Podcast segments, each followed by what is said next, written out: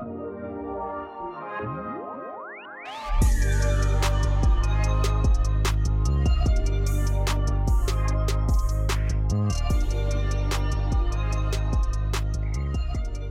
und herzlich willkommen, Freunde der Sonne, zu einer neuen Podcast-Folge von VirtGeo 2.0. Mein Name ist Li Huang und ich bin heute hier wieder mit meiner Lieblings-Co-Host Nga. Hallo, auch von meiner Seite aus und danke Li, dass ich dein Lieblings-Co-Host bin, die einzige, die du auch hast. Aber ich freue mich sehr, heute dabei zu sein. ja, also ohne dich wäre es halb so lustig gewesen oder sogar nur drei Viertel so lustig. Oh, vielen Dank. Das gleiche kann ich zurückgeben.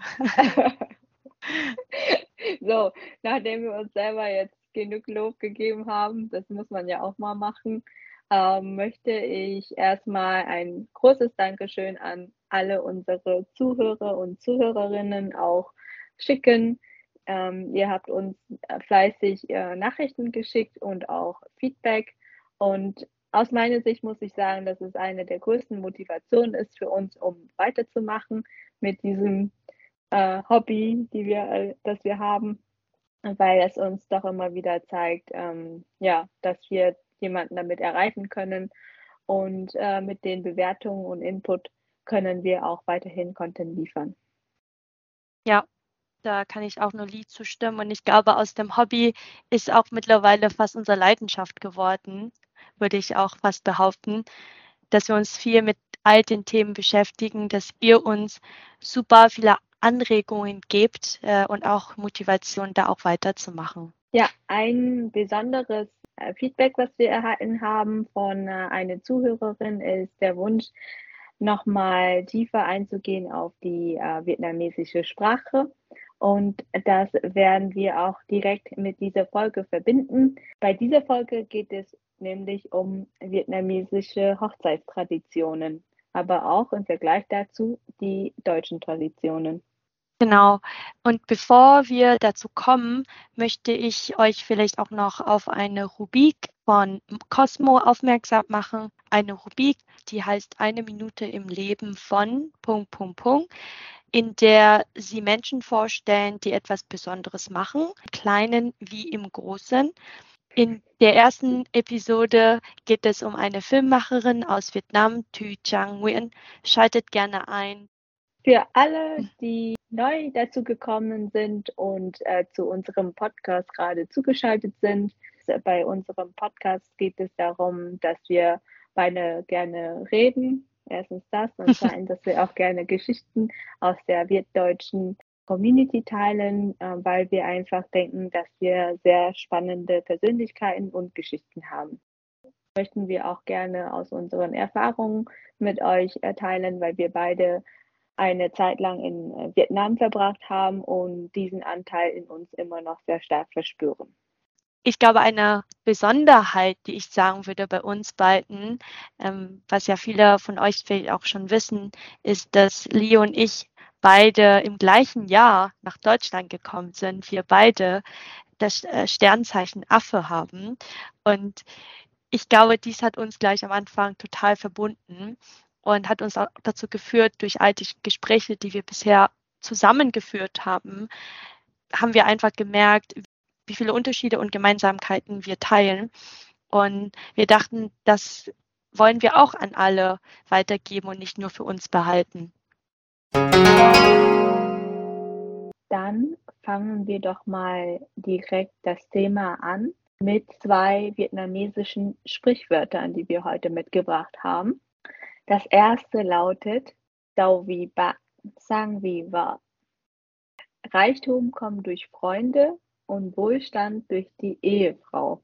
Dieses Sprichwort deutet darauf an oder könnte man verstehen, dass äh, ein Mann ähm, seine Beziehung sehr überlegt aussuchen sollte und auch diese wertschätzen soll. Die Beziehung zu seinen Freunden ähm, verhilft ihm nämlich dazu zum Reichtum und die Beziehung zu Hause, also mit der Frau oder mit der Partner, verhilft zum Wohlstand. Und das sind die zwei wichtigsten Sachen für einen vietnamesischen Mann.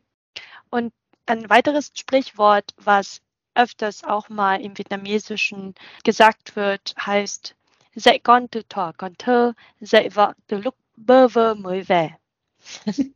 Und ich glaube, dieses Sprichwort muss man mal kurz so verdauen, denn es heißt so viel wie, dein Kind musst du von der Kindheit aus erziehen und deine Frau musst du aus Hilflosigkeit erziehen. ja, das Hilflosigkeit oder wenn sie gerade neu zu der Familie aufgenommen wurde, würde ich jetzt ähm, das so verstehen. Genau, also das ist mhm. natürlich dann schon darauf bezogen, dass du deine Frau erziehst, seitdem sie dann deine Frau wird. Und ich glaube, wenn man das so richtig übersetzt, hört, hört, sich das ja wirklich total falsch an. Aber das ist, das wird tatsächlich ganz oft im Vietnamesischen gesagt. Und Ihr könnt das ich, ja mal verdauen und die Interpretation überlassen wir euch mal an der Stelle. Und ich glaube, genau. im Laufe der, ähm, ja, des äh, späteren Verlauf werdet ihr dann auch äh, durch die Tradition dann nochmal besser verstehen können, was mit diesen Sprichwörtern gemeint ist. Ich glaube, für uns, ähm, Lee, ich glaube, für uns ist es nicht etwas, womit wir völlig einverstanden sind oder überhaupt einverstanden sind. Es wird einfach bei uns im Vietnamesischen gesagt. Ähm, man versucht dadurch, dass man ja jetzt in einer Gesellschaft lebt, wo Mann und Frau gleichberechtigt werden soll, sind solche Sprichwörter einfach nicht mehr ja zeitgemäß. Aber ich verstehe auch, wie woher das kommt und äh, wie das auch traditionell eigentlich ja zurückzuführen ist. Und ähm, man wird auch immer wieder solche Sprichwörter bei uns im Vietnamesischen treffen. Aber es ist echt schon witzig. Dein Sprichwort, aus meiner Sicht würde ich das so interpretieren, dass es eher wirklich die Frau, also die Verehrung von der Frau darstellt und wohingegen mein Sprichwort eher die Verehrung von dem Mann darstellt. Also man merkt schon auch die Widersprüche in den Sprichwörtern, die die Vietnamesen dann äh, immer wieder sagen. Also auch ja, spannend. das sind alles, alles ähm, ja, Glaubenssätze, auch, auch Traditionen, Sprichwörter sind ja auch Sachen, die immer über Traditionen weitergegeben werden. Und wie du selber sagst, ja, es, sie sind sich selbst so widersprüchlich, aber es reimt sich, es ist irgendwie so catchy, man kann sich das gut merken. Und äh, an sich kannst du dir ja selber aussuchen, nach welchem Motto du leben möchtest. So, und da wir gerade von den Traditionen sprechen, ähm, würde ich glatt rübergehen auch zu den Traditionen einer vietnamesischen Hochzeit. Ich würde vielleicht auch mit der Kleidung starten, denn ich denke, viele von euch kennt auch das traditionelle vietnamesische Kleid, das so viel heißt wie Ao Sai. Und Ao Sai bedeutet eigentlich langes Shirt oder langes Oberteil, ne? Aber das ist ja mehr als das. Also das ist auch etwas, was die Braut tatsächlich trägt bei der Verlobungsfeier. Also und der Bräutigam ein fünfteiliges Kleid und einen Schal. Also auf Vietnamesisch heißt Gozo mặc áo nhật bình và chú rể mặc áo ngũ. Ich kann tatsächlich gar nicht sagen, wie das wirklich aussieht von den Farben her, aber so ähnlich wie auch das traditionelle ja, Oberteil oder Kleid. Ich, ich nenne es nicht gerne Oberteil tatsächlich. Äh, das klingt wie so ein Schlafanzug, wenn ich sage langes Oberteil, aber genau, Ausei oder langes Kleid das dann halt so an den Seiten Schlitz hat. Heutz, also früher hat man das nur das getragen. Heutzutage tragen die Braut und der Bräutigam diese Kleidung dann nur noch zu der Verlobung und zu der richtigen Hochzeitszeremonie oder Hochzeitsfeier tragen sie tatsächlich auch ja die Braut ein weißes Kleid und der Bräutigam einen Anzug. Aber gibt es denn nur eine Hochzeitszeremonie? Ja? Eigentlich nicht, denn in Vietnam sagt man ja auch, dass man, also es gibt ja nur nicht nur eine Hochzeit, ne? bei uns ist es ja wie so eine Art mehrere Tage, wo das Ganze stattfindet. Das ein richtiges Event. Genau, ein richtiges Event. Und ähm, wir unterscheiden hier auch zwischen Leekui und Honle, denn Leekui beschreibt ja meistens wirklich dieser Hochzeitsfeier, die in der Regel so zwei bis drei Stunden stattfindet, ich sag mal, bei einer richtig normalen Hochzeit durchschnittlich schon so 300 bis 400 Leute eingeladen werden, die meistens aber von den Eltern ähm, die Freunde sind. Darauf kommen wir auch gleich nochmal zurück. Und davor, also das Wichtige kommt eigentlich davor. Das heißt, das ganze Honle, was ja das beschreibt, dass jetzt gerade zwei Menschen sich vermählen. Es ist eine Art Hochzeitszeremonie, ne, die gefeiert wird. Genau. Das eine ist ja so eine Hochzeitsparty, wo alle Gäste eingeladen sind, und das andere ist so eine richtige Zeremonie, wo man sich auch an bestimmte Schritte und Traditionen halten muss und die befolgen muss. Aus äh, meiner Sicht ist die vietnamesische Hochzeit sehr, sehr komplex und es hat auch für mich recht lange gedauert, da mal so durchzublicken, was da alles eigentlich dazu gehört, weil so eine Hochzeitszeremonie oder Hochzeitsakt, muss man ja schon fast dazu sagen, mhm. äh, dauert teilweise eine bis sogar über zwei Wochen. Und ja, womit fängt das Ganze eigentlich an? Wie ist denn dieser ganze Ablauf? Na? Genau. Also ich glaube, ich kann schon noch recht weit zurückgehen, aber ich würde ähm, das Ganze kurz halten. Es fängt damit an, dass überhaupt sich die Eltern kennenlernen. Ihr müsst euch das so vorstellen, dass es nicht so wie hier in Deutschland ist, dass sich die Eltern schon vorher kennenlernen. Ähm, mittlerweile ist es vielleicht auch so, aber traditionell lernen sich die Eltern erst kennen, wenn ja das Paar ja, ernst wird. Genau sich entscheiden, dann auch wirklich zu heiraten. Und da geht äh, die Familie von dem Mann dann zu dem Haus oder ja, zu dem Zuhause von der Frau und da wird erstmal um ihre Hand gehalten. Da besprechen eigentlich eher nur die Eltern das ganze Ereignis. Denn im Vietnamesischen ist auch der Hintergrund oder der Gedanke zum Heirat, Also solange die Eltern noch leben, sind die Kinder von ihnen abhängig. Und äh, wo deine Eltern dich setzen, sitzt du dich dann auch hin da fängt das Ganze auch schon an, dass die Eltern untereinander das Ganze besprechen, schon gleich den Tag aussuchen, wann sie das Wichtigste heiraten. überhaupt, dass, dass das richtige Datum und die richtige Uhrzeit ausgesucht wird, was auch gut zu dem Sternzeichen oder chinesischen Horoskop von beiden passen. Richtig. Und es kann auch äh, dazu führen, dass wenn dann die Familie sagt, oh, 对, nhau, also die Alter passen nicht, dass da auch schon zu Streitereien führen kann. Aber da möchten wir natürlich jetzt nicht gerade eingehen. Aber ihr seht die Komplexität schon gleich am Anfang bei der Auswahl des Datums oder der, des Hochzeitsdatums. Ne? Und wenn ihr eine unserer letzten Folgen mitbekommt habt, wir gehen ja nicht nach dem Kalender, ähm, was ihr kennt, sondern wir gehen nach dem Mondkalender. Bei ganz sagen wir mal, religiösen Familien holen sie auch noch Mönche, die extra nach diesen Tagen gucken, die dann auch wirklich gut sind. Und sonst hat man, glaube ich, nur so ein Heft, wo man dann gucken kann, wo dann die Tage äh, gut stehen oder die Sterne gut stehen. Ja, ich glaube, es gibt sogar unterschiedliche Vorgehensweisen. Manche ähm, holen sich dann eben Mönche, die quasi dann so ein paar Gungle machen damit eben doch die Sterne dann gut stehen und du heiraten darfst. genau. Und damit hat man auf jeden Fall schon mal den ersten Schritt gemacht von zehn oder so. Ähm. so, nehmt euch einen Tee, die Folge wird lange dauern.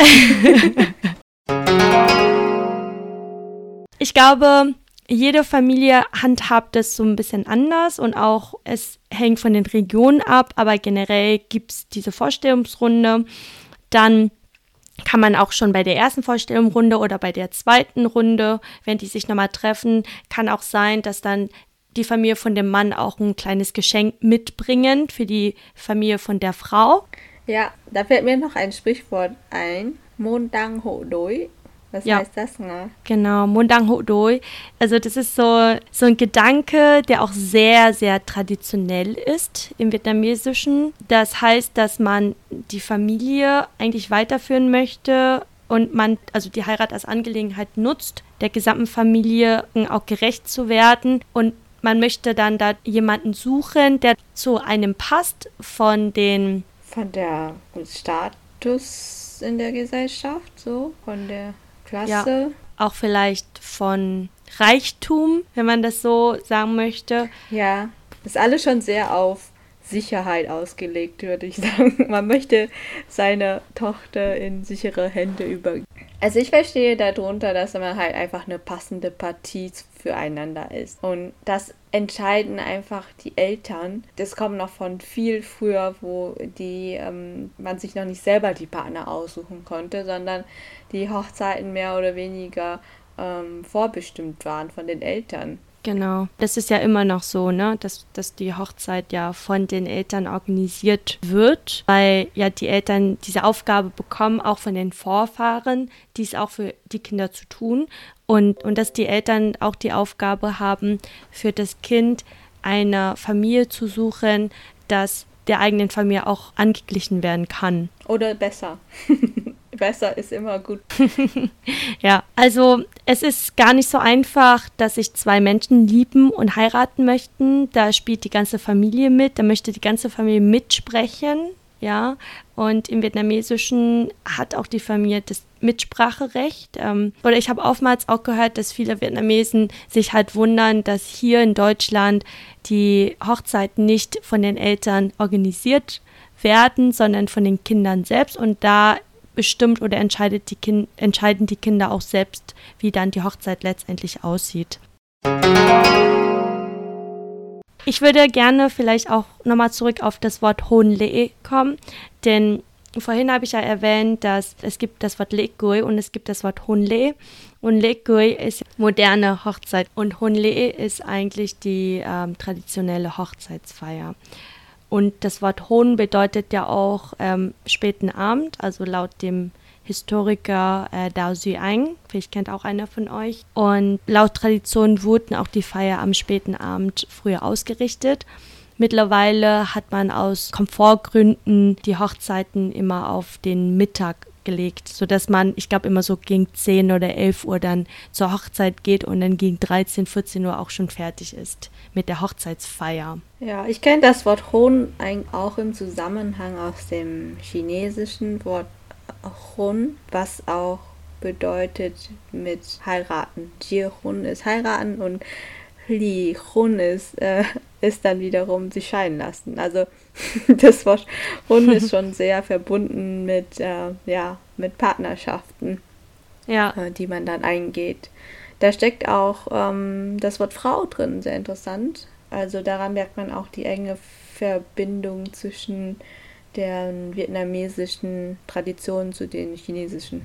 Tatsächlich mit dem Einfluss aus China gibt es auch diese ganzen Phasen von der Hochzeit oder von dem ganzen Honle, von denen wir jetzt bisher gesprochen haben. Also es gibt laut dem chinesischen traditionell ja sechs Hauptphasen der Hochzeit. Aber ich würde sagen, bei vielen Familien gibt es sogar mehr Le, also mehr Events, die dann stattfinden. Mehr ist immer besser. Je komplizierter, desto besser.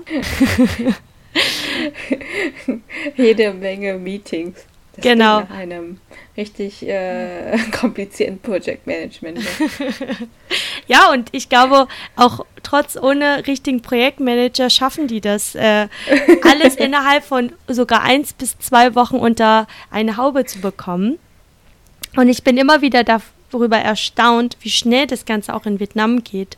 Also tatsächlich kann das auch sein, dass nach einer Woche alle sagen wir mal, traditionellen Fragen geklärt wurden, der Tag schon festgelegt wurde und die Eltern dann anfangen, wirklich endlich Einladungen rauszuschicken.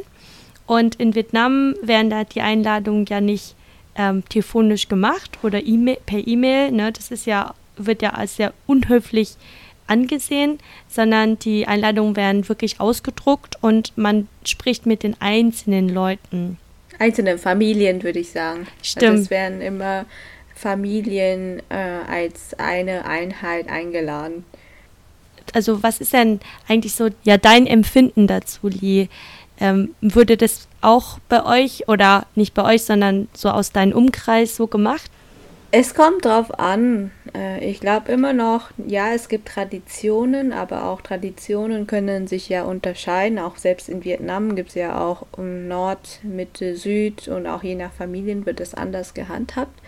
Ähm, ich kenne das zum Beispiel auch so, dass ähm, mit den ganzen Lees, also die ganzen Events oder ähm, Treffen, die die ähm, Eltern von dem Mann ähm, vorher veranstaltet haben, bringt ja auch mal kleinere Geschenke mit. Und mit diesen äh, Lee wird dann auch die, ähm, die Einladungen mit verteilt. Äh, und das machen tatsächlich dann äh, hauptsächlich eher auch die Eltern äh, und für die Nachbarn und Verwandtschaft und für das Brautpaar ist es eher so die Kollegen, die Freunde ähm, und ja, das ist ein richtiger ähm, Aufwand, wenn man die tatsächlich auch alle einzeln äh, persönlich ähm, die Einladung schicken sollte. Ja, kommen auch auf den Respektlevel an. Also ich glaube, bei manchen darfst du das gar nicht. Beim anderen wiederum, wenn das halt nur dein Cousin ist oder so, ähm, dann kannst du auch mal die Einladung halt äh, mitgeben, ne? Ja, und was ich halt auch echt krass finde, ist, dass wirklich nur auch mit den Eltern gesprochen wird. Also meine Eltern sprechen dann nur die Eltern von meinem Cousin zum Beispiel an, also meine Tante und mein Onkel. Und mein Cousin ist dann halt mit eingeladen. Aber der kann jetzt auch nicht einfach sagen, nee, ich gehe nicht hin, weil das ist auch total unhöflich, dann für, sagen wir mal, meine Eltern zum Beispiel, die dann extra die ganze Familie eingeladen hat. Und da muss man schon einen sehr berechtigten Grund haben, warum man dann nicht auf die Hochzeit von deiner Cousine auftaucht. Also man merkt, dass da sehr viele emotionale Aspekte mit im Spiel kommt, aber auch sehr viel, was so Ehre, Stolz angeht. Respekt, äh, Familienstrukturen. genau. Und die Hochzeit ist sehr stark verbunden, finde ich, auch mit der Bekanntmachung von, dass die Tochter jetzt quasi äh, eine passende Partie hat oder der, der Sohn jetzt äh, verheiratet wird. Es ist schon ein, ein sehr wichtiges ähm, ja, Meilenstein für die Familie. Und ich glaube, das ist ja auch eine der wichtigen Events von, von den Eltern, dass die Kinder heiraten. Das ist für sie ja auch gewisser Stolz, dass sie zeigen können, okay, meine Kinder haben jetzt endlich auch ihre eigene Familie. Und wir haben auch für sie eine Familie gefunden, die uns angeglichen werden kann oder noch sogar besser. Und ich habe auch das Gefühl, dass über die Jahre dieses Event auch immer wieder genutzt wird, um auch zu zeigen, wie, wie wohlhabend man auch sein kann. Äh, man will ja auch nicht einfach eine günstige Hochzeit äh, machen, äh, sondern man möchte auch echt auch viel Geld dafür ausgeben. Mhm, je pompöser, desto besser. Genau. Also zum Beispiel auch meine Familie aus Vietnam, die in der Nähe von Halong kommt. Das ist ja, vielleicht kennen einige von euch die Bucht. Und da gibt es ja ganz viele so Meeresfrüchte. Und meine Mama sagt, dass wenn, wenn das Essen auf der Hochzeit keine Meeresfrüchte beinhaltet, dann wird es angesehen als eine sehr günstige Hochzeit. Und da wird auch viel in der Nachbarschaft darüber gesprochen. Eine arme Hochzeit. Genau. Und man merkt dann sofort, wie die Gesellschaft funktioniert, dass die Leute auch über verschiedene Klassen sprechen und auch sogar die, die, sagen wir mal, aus der unteren sozialen Schichten kommen, dass die auch zeigen wollen, nein, wir sind genauso gut wie die anderen. Und das kannst du dann erst bei so einer Hochzeit zeigen. Ja, ich glaube, ich habe das die gleichen Erfahrungen, dass auch das Essen ein super wichtiges Thema ist bei, bei, bei Hochzeiten. Ja. Ich äh, habe aber auch gelesen, dass ursprünglich die, das Hochzeitsessen eigentlich auch dazu gedacht ist, um alle mitfeiern zu lassen und alle einzuladen aus dem Dorf, äh, aus der Familie. Und deswegen ist es ja auch mal so riesig, dass es dann bis zu 400, 500 Personen dann immer sind. Und auf dem Land ist es sogar Tradition oder Tradition gewesen, dass die Nachbarn mithelfen zum Kochen. Also dass sehr viele einfach zusammenkommen, ähm, sehr viel gekocht wird und das Essen dann gemeinsam gegessen wird. Hm. Und der Rest eingepackt wird und mit nach Hause genommen wird. Ja, und das finde ich eigentlich super gut in Vietnam, denn da wird auch kein Essen verschwendet. Ne? Also man gibt den Gästen auch die, die Erlaubnis, äh, das auch mitzunehmen und das wird auch so angesehen. Also das ist auch nichts Schlimmes, dass man das so tut. Ja, du kannst eine Portionen mitnehmen, so Bang Ja. so die Portion für die Frau und Portion für das Kind. Für die Hunde. ja, ja. Also, ja doch, also in meiner Familie äh, nehmen wir auch äh, die Knochen mit. Äh, egal wohin du gehst, du denkst auch immer an die Hunde, weil wenn du nicht zu Hause bist, gibt es ja keine Knochen für die Hunde.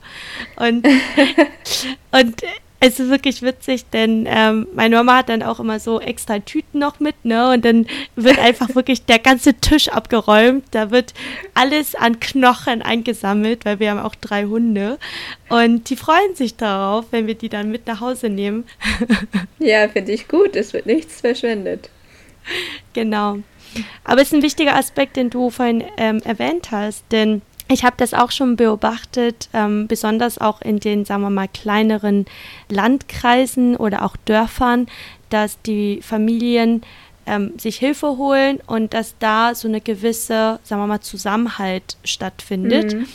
Und dass wirklich die Nachbarn so hilfbereit sind, ähm, auch einen zu helfen beim Kochen. Ich meine, das ist ja auch ein echt riesiger Aufwand zu kochen und dann auch irgendwie alles abzuwaschen. Also hier würde man denken, dass man das alles in so eine Spülmaschine rein ähm, tut, ne? Das Geschirr. Nein, nach, nach dem Essen sowie vor dem Essen sind dann immer so Kinder, sagen wir mal so wie du und ich, die dann in einem Kinder, Kreis ja, danke. erwachsen, also du weißt, was ich meine. Ja, alle, die wir sind schon ja. verheiratet, ja, wir gelten nicht mehr als Kinder, aber normalerweise Stimmt. in Vietnam, egal wie alt du bist, aber noch unverheiratet bist, bist du noch ein Kind wie soll man uns dann jetzt bezeichnen? Also die, die nicht das Brautpaar sind, aber auch nicht die sind, die die Hochzeit organisieren, die jungen Leute, ob verheiratet oder unverheiratet und meistens Frauen, versammeln sich dann irgendwie um so einen Brunnen. Äh, da sind dann ganz viele so große Töpfe an Wasser und dann wird so durch Ketten ähm, so das Geschirr abgewaschen, weil du es ja alles manuell machst und dann muss es ja irgendwie durch vier, fünf Wasser einmal abgespült werden, das Geschirr, bis es dann sauber wird. Ja, das ist auch noch ein eigenes äh, Event. ja. Da wird ganz viel über die, die Braut und das Bräutigam gelästert. und dass oh. es auf dem Tisch keine Meeresfrüchte gab. genau, richtig. Also ich frage mich sowieso, wie die Braut und der Bräutigam überhaupt die ganzen Tage überstehen. Und was mir immer erzählt wird, es ist so heiß in Vietnam. Also es gibt ja so diese begehrten Monate in Vietnam, wo die heiraten. Tang der, ja. Genau. Und ich glaube sogar Juni und Juli fallen auch so den guten Monaten, wo es ja extrem ja. heiß ist. Also ich glaube, wir waren gerade dabei, noch bei dem Event, dass überhaupt die Familie von dem Mann zu der Frau kommt. Ich hoffe, ihr seid noch wach. genau. Also nachdem dann der Mann bei der Familie von der Frau war und die sich endlich für einen Tag, eine Uhrzeit entschieden haben, äh, geht es darum, dass jede Familie wirklich die Arbeit macht, indem sie ihre Leute einladen. So, das haben wir darüber auch gerade ausgiebig ähm, gesprochen. Und dann kenne ich das so, dass es auch eine Verlobungsfeier gibt, wo dann die Familie von dem Mann wirklich anreist, von dort, wo er lebt. Das kann auch sehr weit weg sein, aus Vietnam, also kann auch sogar aus Mittelvietnam kommen bis nach Nordvietnam. Und sogar aus Mittelvietnam. Weiter geht das nicht. Was ist mit Südvietnam? ja, deswegen sagen ja auch viele Eltern so, sag mal, Gui Sa Ne? Also, ja, warum, warum hast du nicht eine Frau nebenan ausgesucht? genau, genau. Oder ein Mann. Oder ja. ein Mann. Aber meistens ist ja immer die Familie von dem Mann, die erstmal die Familie von der Frau äh, aufsuchen. Genau. Und danach ja. bleibt die Frau für immer bei dem Mann. genau, also das ist so der Gedanke. Aber ich weiß nicht, ob das noch so gelebt wird. Aber ja, das stimmt. Das ist tatsächlich teilweise immer noch so. So, Eine Sache, die ich gerne noch dich fragen wollte, Lee, bevor ich eigentlich weitermache mit den Events. Weißt du, was Takgui ist? Also die Hochzeit herausfordern? Tag ist ein vietnamesisches Wort für ähm, jemand stellt eine Anforderung. So verstehe ich das. Takgui kenne ich äh, auch als ähm, Anforderung von der Familie von der Frau. Ähm, warum, warum stellt sich die Familie von der Frau eigentlich so viele, so viele Anforderungen? Das habe ich mich immer gefragt bei unseren ganzen Recherchen, weil ich denke, dass mit dem Gedanke verbunden ist, dass du deine Tochter irgendwie an die andere Familie abgibst. Und Takgui ist, äh, gehört dazu, dass quasi die Eltern von, von der Frau einen Anspruch äh, erheben oder eine Anforderung stellen an die Familie vom, von dem Mann oder von dem zukünftigen, um zu wissen, ob, ob sie bereit sind, eben die Sicherheit für, für die Familie von der Frau zu oder für die Frau selbst darzustellen. So würde ich das, ja. das ganze Konzept dahinter Tech-GUI verstehen. Ähm, und ich glaube, das wird teilweise auch noch gemacht. Also in der Regel beinhaltet ja auch viele Sachen, was die Familie der Braut haben will. Also Wein oder Alkohol. Dann ganz besonders diese Betelblätter, die ja auch ältere Frauen oder Männer immer kauen und die Zähne mm. super schwarz werden. Ciao Gao. Gao, ja. Dann Tee, also frischen Teeblätter am besten. Abengchang Gao, also Reis und irgendwelche Reiskuchen, äh, glaube ich. Und vielleicht auch sogar äh, ein Schwein und äh, Gold oder irgendwelche Schmucksachen. Äh, da wird auch dran gemessen, wie viel Wert es dann hat. Und dann halt ähm, Geld, ne? Mhm. Also je mehr, desto besser. Also ja.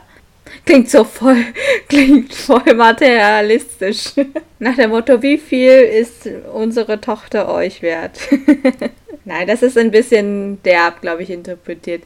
Ich würde auch sagen, alles, was so an Essen und Getränke und äh, Früchte und Obst dabei ist, wird auch nachher, glaube ich, auch aufgeteilt. Genau. Ähm, und vorrangig wird das auch als, wie heißt das, für, für den Altar äh, als Opfergabe gedacht, um eben die Vorfahren auch um Erlaubnis zu fragen. Also sie fragen ja nicht nur die Eltern um Erlaubnis quasi, sondern auch um die Vorfahren der Familie, dass die beiden jetzt heiraten dürfen, oder? Und all das passiert eigentlich dann auch schon vor der eigentlichen Hochzeitszeremonie. Also dieses Fordern der Hochzeit, da muss auch schon die Familie von dem Mann vorher das alles hingebracht haben zu der Familie von der Frau. Und dann geht es dann erst los mit, oh, da gibt es, glaube ich, so viele Events, aber einer von denen ist halt Donzo, also jetzt wirklich die Frau abzuholen. Und das ist meistens in der Regel so, dass die Familie von dem Mann kommt, wie ich vorhin schon sagte, auch, dass sie von dem Zuhause von dem Mann starten. Da kommt dann auch die gesamte Familie mit. Ich habe auch gehört, dass teilweise ein großes Auto mit 30, 29 Sitzplätzen äh, von dem, von, von der Familie von dem Mann reserviert wurden und dann halt die ganze Familie mitkommen. Genau. Das ganze Dorf.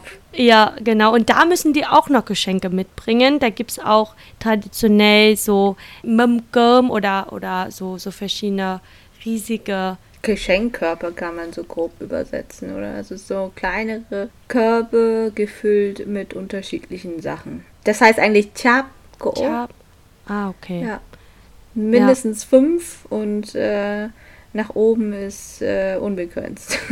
und diese Geschenke werden meistens wirklich von, also von einem Mädchen und einem Jungen getragen, in der Regel unverheiratet, soweit ich weiß. Oder weißt du, ob die verheiratet sein? Ja, unverheiratet, ne? Die kannst genau. du teilweise auch in Vietnam mieten. Äh, Mittlerweile ja. ja, viele machen das auch so, dass du einfach von den Cousinen mal die Klassenkameraden fragst. ah, genau. Und die müssen alle die gleichen Kleidung tragen. Also du siehst wirklich wie so, wie so eine Gruppe von jungen Frauen und Männern, die dann jeweils immer diese Geschenke tragen und vorne, also läuft dann die Familie von dem Mann und hinter denen dann Pedo, also eine Truppe, die die Geschenke tragen. Und ganz traditionell habe ich auch noch gelesen, dass vorne der Dorfälteste läuft, den die Menschen im Dorf sehr respektieren und verehren. Ich würde gerne noch auf ähm, einen Punkt eingehen, was ich sehr interessant finde und auch sehr stark die, die Kultur ähm, widerspiegelt, ist ähm, der Zeitpunkt, wenn wirklich der Mann mit seiner Familie, mit diesen ganzen Geschenkkörpern zu der Familie von der Frau geht, um die Braut abzuholen. Und äh, dazu ist die Braut noch quasi in ihrem Zimmer und der Mann ist erstmal unten und wird quasi der ganzen Familie vorgestellt, fragt nochmal um Erlaubnis, ähm, zeigt dann quasi alles, was, was sie mitgebracht haben. Und mit diesen Sachen geht er dann quasi mit seiner zukünftigen Frau oder mit der Braut dann erst zu dem Familienaltar, um eben diese Sachen vorzuzeigen, um nochmal um Erlaubnis zu fragen. Und dann gehen sie erst runter und teilen das quasi mit den äh, restlichen Familienmitgliedern und, und Gästen. Also laden dann nochmal zum Tee trinken ein, äh, ein bisschen Kuchen essen äh, und so weiter. Und das finde ich, das spiegelt sehr, sehr diese Familienwerte und Traditionen wieder in Vietnam. Aber auch immer diesen auch Respekt den Älteren gegenüber, dass du sehr ahnenverbunden bist und immer die Ältesten zuerst kommen und das sind auch immer zuerst die verstorbenen äh, Vorfahren, also auch Tien. Genau. Und erst kommen dann danach dann die, die Eltern und die Gäste. Und bevor er das nicht abgeschlossen hat, darf er quasi auch nicht die Braut sehen. Und genauso andersrum, das Erste, was äh, die beiden machen, wenn sie zu der Familie von, von dem Mann ankommen, ist auch erstmal so quasi sich vorstellen, äh, auf der anderen Seite vor dem ganzen Ahnenaltar und Vorfahren da merkst du einfach, wie die psychische Belastung auch sein müsste, oder? Denn also man hat ja wirklich so ja. viele Verpflichtungen. Du hast auch ständig Angst, irgendwas falsch zu machen. Richtig, genau. Also ich meine, ich würde jetzt zum Beispiel auch nicht wissen, wenn ich jetzt Kinder haben sollte, äh, wie das Ganze ablaufen sollte und müsste dann wahrscheinlich auch nachfragen, mache ich das so richtig, ähm, verletze ich damit irgendjemanden oder ist es so, wie es eigentlich sein sollte? Ja, und da merke ich dann auch schon so den Unterschied eigentlich zu einer, sagen wir mal, westlichen Kultur. Da würde man hier zum Beispiel fragen, warum tun wir das eigentlich? Ne? Und ich glaube, im Vietnamesischen wird es sehr als selbstverständlich angesehen, dass du das so machst. Und da ist auch nicht viel mit Fragen, warum, sondern du tust es einfach. Zu diesen Traditionen mit den Hochzeitszeremonie und dass man ja auch nochmal die Vorfahren um Erlaubnis fragt, erinnert mich unglaublich sehr an, an so eine kirchliche Hochzeit, wo, hm. wo man ja auch hergeht und quasi um, um Gottes Segen bittet ähm, und sich gegenüber das, das Eheversprechen gibt. Und äh, genauso kann man das eigentlich in Vietnam vergleichen mit, äh, ja, mit den, mit den Gebete vom, vom Ahnenalter ich weiß dann nie, was man sagen soll. Also ich sage dann auch immer, also ich denke mir dann auch, man sagt dann wahrscheinlich, hallo, wer auch immer da an den Vorfahren ist, äh, ich bin so und so und ich bitte euch um Erlaubnis, irgendwie diesen Mann zu heiraten oder diese Frau. Ich glaube, meistens übernimmt das die Eltern wieder tatsächlich, ähm, um zu sagen, ja, das ist die, die Tochter, äh, die angeheiratet wurde und äh, und äh, um da halt den, der Familie und Vorfahren vorzustellen und um Erlaubnis zu bitten, dass, dass äh, quasi ja. die andere Person jetzt auch zur Familie gehört. Und dazu äh, fällt mir auch wieder den Zusammenhang ein mit unserem Sprichwort am Anfang mit dạy vợ từ lúc bơ vơ mới về. Das ist auch, ja, die Frau wird dann quasi ähm, vorgestellt beigebracht, wie sie sich so verhalten hat in der Familie und wird dann so in diese, in diese Familie aufgenommen. Weil ja. nach der Hochzeit nämlich lebt sie dann normalerweise oder traditionellerweise äh, mit dem Mann bei der Familie von dem Mann und ist eigentlich gar nicht mehr erlaubt oder zumindest ohne Erlaubnis vom Mann oder von den Eltern eigenständig nach Hause zu gehen. Weil das ja. ist jetzt das neue Zuhause. Und ich glaube, das wird auch von der Familie, von dem Mann erwartet, dass ähm, sie dem neu verheirateten Paar auch ein Zuhause anbietet. Ne? Also wenn es vielleicht, also früher würde man im gleichen Haus wohnen. Ich kenne aber auch mittlerweile, dass dann die Familie von dem Mann irgendwie eine Wohnung oder ein Haus den schon zur Verfügung stellen. Und das ist dann meistens bei den Wohlhabenden.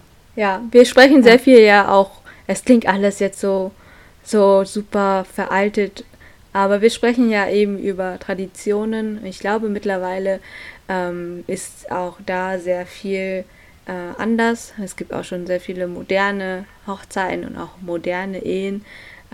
Und ich glaube auch, dass es mittlerweile gar nicht mehr so streng ist. Aber es sind halt eben Traditionen und es ist auch wichtig zu verstehen, ja, wie sie herkommen.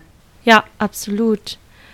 Genau, ich kann auch bestätigen, dass die heutigen Hochzeiten ja auch mit den weißen Kleidern, dass es sowas ja vorher nicht traditionell ist oder überhaupt ähm, so gehandhabt wird. Ne? Das wird ja auch viel von der westlichen Kultur abgeguckt.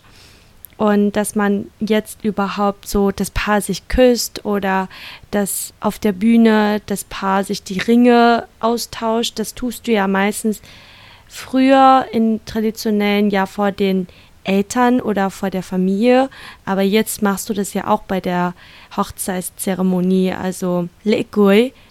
Also man, man, man merkt, dass auch sehr viele neue Elemente jetzt schon mit reingebracht werden in den jetzt heutigen Hochzeiten. Und ich habe auch gelesen, dass viele Kinder oder nicht Kinder, sorry, viele Paare, die heiraten. Jetzt alle Kinder, die jetzt heiraten wollen, aufpassen. Also bitte noch nicht heiraten, wenn ihr zu jung seid. Überlegt euch gut. Nein, Spaß. Jedenfalls alle Paare, die äh, sich entscheiden zu heiraten, dass sie auch Mitspracherecht mittlerweile haben, wie dann ihre Hochzeit aussehen soll, das, die Zeremonie. Natürlich müssen sie die, die, die, traditionellen Events mitmachen, aber das heißt nicht, dass sie halt von A bis Z alles mitmachen müssen. Ja, ich finde die Entwicklung auch gut. Ich unterstütze das, ähm, dass es mehr und mehr auch die Freiheit der, der Paare werden, wie sie ihren Tag gestalten wollen. Und ich glaube auch, ähm, dennoch möcht, möchte man ja auch ein, der Familie irgendwie doch gerecht werden und ähm, jeder muss da so einen Weg für sich finden. So, ich würde gerne noch eine letzte Tradition mit euch teilen, die äh, ich bei meinen Recherchen entdeckt habe. Die ist nämlich sehr lustig. Ihr erinnert euch vielleicht noch vor äh, Ewigkeiten, wo wir mal ganz am Anfang waren, äh, haben wir darüber gesprochen, dass dass sie äh, beiden Familien auch manchmal nach den Altern der, der beiden äh, recherchieren, um herauszufinden, ob sie zueinander passen und wie die Sterne stehen und was für ein guter Tag wäre zum Heiraten. Es gibt ähm, tatsächlich Alter, ähm, wie heißt das, Sternzeichen in, in Vietnam bei der Frau, wo es definiert oder vorhergesagt wird, dass sie zweimal in ihrem Leben heiraten wird. Also Heiland Sotsa, äh, Sotsa bedeutet ähm, äh, im wörtlichen quasi zweimal aus dem Haus äh, gehen, also aus dem Elternhaus rausgehen. Und äh, das bedeutet ja, dass sie zweimal quasi heiraten wird. Und wenn das bei dieser Recherche von dem Alter festgestellt wird, dass die Frau eben zweimal ähm, aus dem Haus der Eltern rausgehen muss, ähm, veranstalten sie extra quasi eine Fake-Hochzeit vor der eigentlichen Hochzeit, ähm, dass die Frau quasi abgeholt wird von ihrem Haus und dann mit zu, äh, mit zu der Familie von dem Mann geht und dann nachts heimlich ähm, selber zu, der, zu ihren Eltern wieder zurückkehrt, eine Nacht da übernachtet und am nächsten Morgen äh, eigenständig wieder zurück zu ihrem Mann und der Familie von dem Mann ähm, zurückkehrt. Und das kann dann anerkannt werden als ähm, das zweite Mal ähm, aus dem Elternhaus rausgehen. Damit wollen sie vermeiden, dass die beiden sich quasi trennen und die Frau dann einen neuen Mann heiratet. Wow. Das wusste ich ja tatsächlich nicht davon, aber spannend. Lustig, oder? Was man sich alles ausdenken kann. ja, ich hoffe, das müssen wir nicht auch durchmachen. ich glaube, das wird nicht vorkommen, weil deine Schwiegereltern gar nichts davon wissen. ja, genau.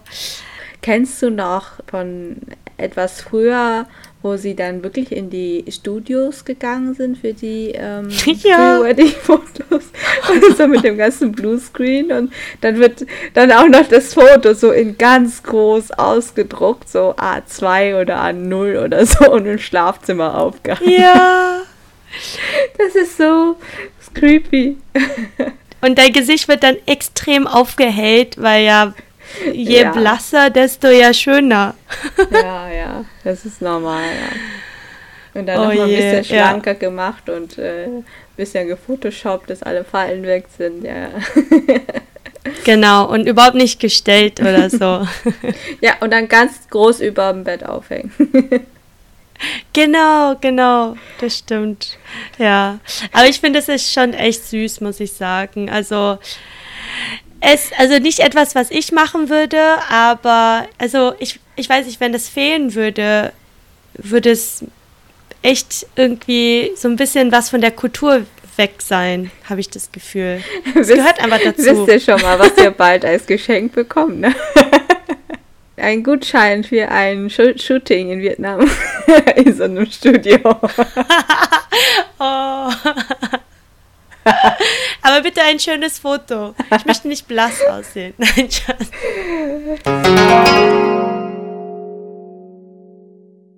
Wir hoffen, dass diese Folge euch Informationen gebracht hat und äh, dass es euch auch Spaß gemacht hat, auch zuzuhören. Genau, lasst uns da Nachrichten zurück und schreibt uns gerne, wenn ihr irgendwelche Feedback oder Anregungen habt, auch für weitere Themen, auch zu diesem Thema. Was euch im Herzen liegt. Und ähm, wir freuen uns wirklich auf jede Nachricht von euch. Vielen lieben Dank und bis ganz bald wieder zur nächsten Folge. Bis dann. Tudum. Genau. Tudum. Tschüss.